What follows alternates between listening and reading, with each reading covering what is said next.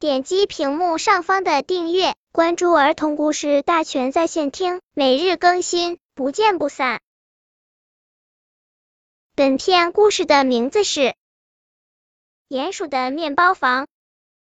鼹鼠妈妈找到了一块面包，这面包好大好大，鼹鼠妈妈搬不动，她喊来鼹鼠爸爸，一个抱，一个推，好不刻意才把大面包搬到家门口。面包大，门小，怎么也进不去，有什么办法呢？鼹鼠妈妈想了好一会儿，才想出个好办法，做成房子给小鼹鼠住。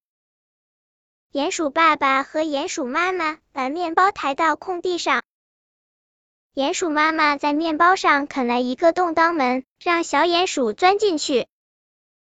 小鼹鼠睡在面包房雨里，地板、天花板全是面包，饿了只要张开嘴巴咬一下，就能吃到面包了。小鼹鼠在面包房子里吃了睡，睡了吃，比谁都快活。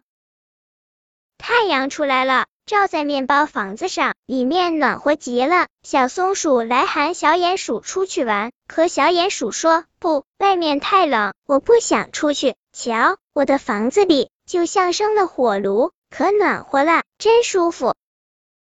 小鼹鼠一动不动的待在面包房雨里，长成了大胖子。可是有一天下起了大雨。雨水把面包房子泡成了一堆稀泥，鼹鼠妈妈跑出来一看，只见旁边有个大泥球在滚来滚去。哟，原来这大泥球就是小鼹鼠呀！